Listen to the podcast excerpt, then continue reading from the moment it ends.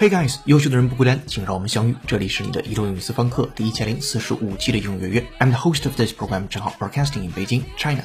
手机前的你，欢迎回来。对于女性来说，究竟是结婚后快乐，还是单身时快乐？最近科学研究好像给出了答案。接下来，请各位回拿好讲义，各位听友竖起耳朵，我们来听一下一篇来自于英国《卫报》的文章。Let's know. Women are happier without children or spouse. Women have suspected it already, but now the science backs it up. Unmarried and childless women are the happiest subgroup in the population, and they are more likely to live longer than their married and child-rearing peers, according to a leading expert in happiness. Speaking at the Hay Festival, Paul Dolan, a professor of behavioral science at London School of Economics, said the latest evidence showed that the traditional markers used to measure success did not correlate with happiness, particularly marriage and raising children. Married people are happier than other population subgroups, but only when their spouse is in the room when they are asked how happy they are. When the spouse is not present, it's miserable, he said.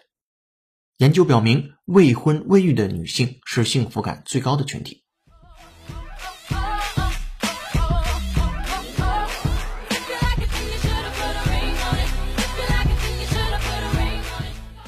好的，今天要和你一起学习一个标题和四句话，文章难度三颗星。来看标题：Women are happier without children or spouse。女士是更加快乐的，在没有 children or spouse 的情况之下。spouse 是什么？s p o u s e，spouse 配偶这个单词，很多同学可能一直把它是当被动单词看到了，也许认识，听到了不一定能听出来。主动输出的时候不太敢说，或者说经常说错这个单词的发音，spouse，spouse 这样的声音。英音倾向于读 z 的结尾，美音倾向于读 s 的结尾，spouse or spouse 都可以，配偶。好，对这个词进行一个原声的扩展练习，from VOA Special 美音，Let's know。Pew reported that 39% of people who have been married since 2010 have a spouse with different religious beliefs. Pew reported that 39% of people who have been married since 2010 have a spouse with different religious beliefs. Pew reported that 39% of people who have been married since 2010 have a spouse with different religious beliefs. 来看细节，Pew 是一个专业机构的名字，P-E-W，一会儿我们翻译成为皮尤中心。Reported that 报告到39% of people 百分之三十九的人 who have been married，百分之三十九的已婚人士 since 2010从二零一零年以来 have a spouse with different religious beliefs，呃，配偶呢拥有不同的宗教信仰，have a spouse with different religious beliefs。好，我们再听原声，double check。Pew reported that 39% of people who have been married since 2010 have a spouse with different religious beliefs. Pew reported that 39% of people who have been married since 2010 have a spouse with different religious beliefs. 好的，原声听过之后，标题部分的 spouse 表示配偶，你就更加确定了，女性单身比结婚更快乐。标题部分给的是 women are happier without children or spouse。Alright，这是标题部分。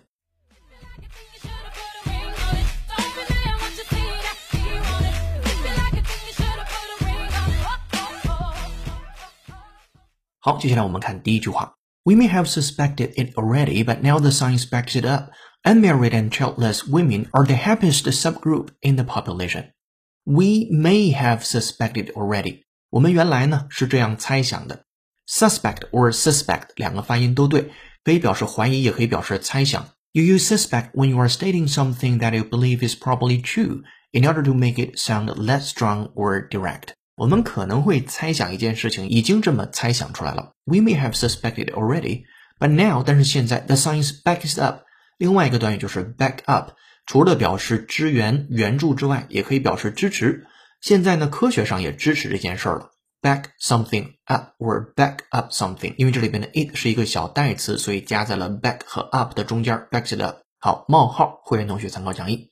Unmarried and childless women are the happiest subgroup in the population. 那些没有结过婚的，或者是没有孩子的女士，是 happiest subgroup，是最幸福的那个次群体亚群体 in the population。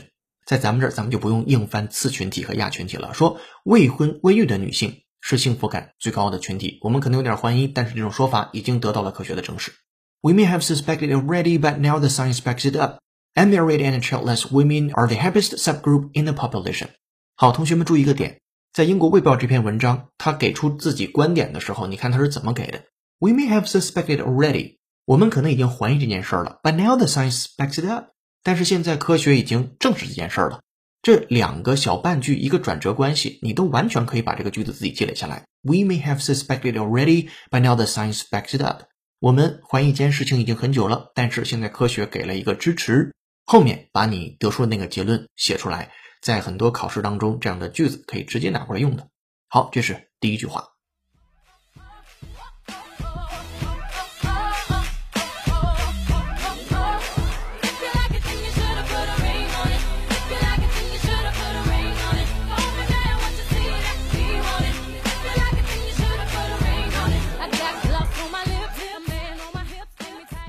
今天的背景乐是由 Beyonce 演唱的歌曲《Single Ladies》，感谢大编辑超人小一的推荐。如果手机前你有好听的英文歌，或者想让好老师帮你带的话，都欢迎在评论区留言给我们。如果想获得与节目同步的讲义和、互动练习，并利用音乐小程序完成当期内容的跟读模仿打分测试，搜索并关注微信公众号“英语约约约”，约是孔子的约，点击屏幕下方成为会员按钮，按提示操作就可以了。先设会期，一杯咖啡的价格，整个世界的精彩。跟读原声学英文，精读新闻聊世界。这里是第一千零四十五期英语约约，做一件有价值的事儿，一直做，等待时间的回报。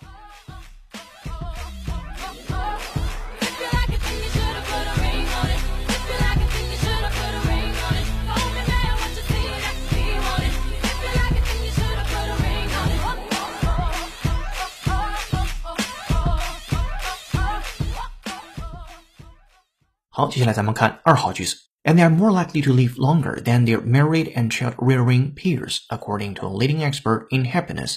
并且他们更有可能的 live longer，活得更长久 than their married and child-rearing peers，比那些已经结婚了的以及那些养育孩子的同龄人。peer 这个单词我们也经常会聊这个单词 p e e r，我们经常说 peer pressure 来自于同龄人的压力。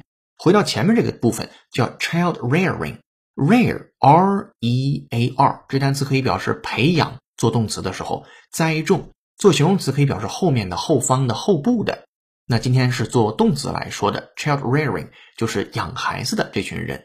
好，对这个词我们进行一下原声的扩展练习。From VOA Special 美音，Listen up. The group says an increase in the number of children could have a positive impact on the consumption of products and services catering towards child rearing. The group says an increase in the number of children could have a positive impact on the consumption of products and services catering towards child rearing. The group says an increase in the number of children could have a positive impact on the consumption of products and services catering towards child rearing. 来看细节，The group says，机构表示，an increase in the number of children，儿童数量的增加，could have a positive impact，会有一个非常积极的影响，on the consumption of products。positive impact，积极影响，你也可以积累下去，下次直接用啊，positive impact。The consumption of products and services，对于什么的消费，对于产品以及服务的消费，什么方面的？Catering towards child rearing。 是育儿领域的产品和服务的消费产生积极的影响。Cater to 表示迎合、满足什么什么的需求。今天的 cater to 后面跟的是 child rearing，去养育孩子的这件事儿的需求。这个用法和我们在原文当中的用法是一模一样的。好，复盘一下这个原声的句子。该机构表示，儿童数量增加会对育儿领域的产品和服务消费产生积极影响。我们来再听一下原声，Listen。The group says. An increase in the number of children could have a positive impact on the consumption of products and services catering towards child rearing. The group says an increase in the number of children could have a positive impact on the consumption of products and services catering towards child rearing. 好的，原声听过之后，回到第二个句子当中，说一位研究幸福的知名专家表示，他们很可能比已婚已育的同龄人更长寿，and they are more likely to live longer than their married and child-rearing peers, according to a leading expert in happiness。好，这是二号句子。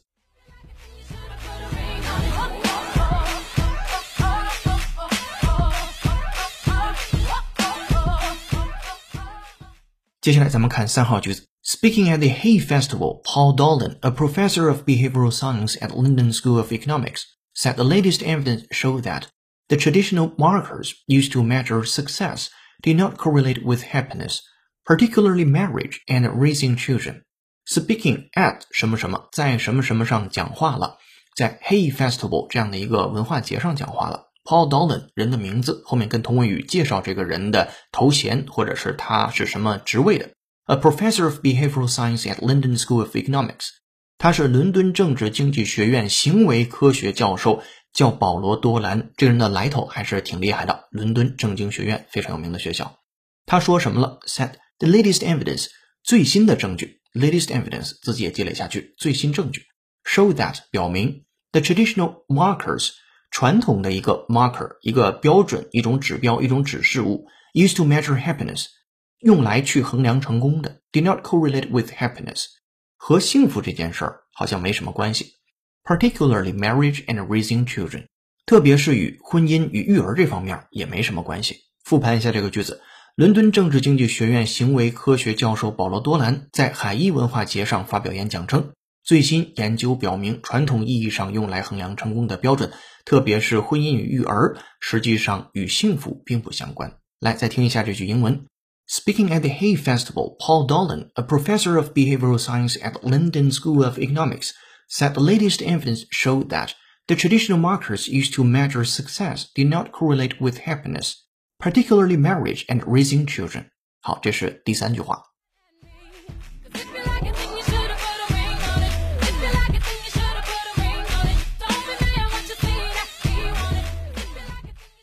接下来，文章的亮点出在第四句话 ：Married people are happier than other population subgroups, but only when their spouse is in the room when they are asked how happy they are。已婚人士比其他人群更幸福，但这仅限于被提问时他们的配偶在场，but only when their spouse is in the room when they are asked how happy they are。接下来后半句：When the spouse is not present，当他们的配偶不在场的时候，it's miserable。答案就很悲催了，miserable，m Miserable，非常的不幸的，非常的可怜的，在这儿可以表示悲惨的。He said，他说道。好，这是今天精讲的四句话，扩展阅读还有五句到第七句双语注释和关键词的注释。今天结语非常短，歌词说的清楚，其实爱对了人，情人节每天都过。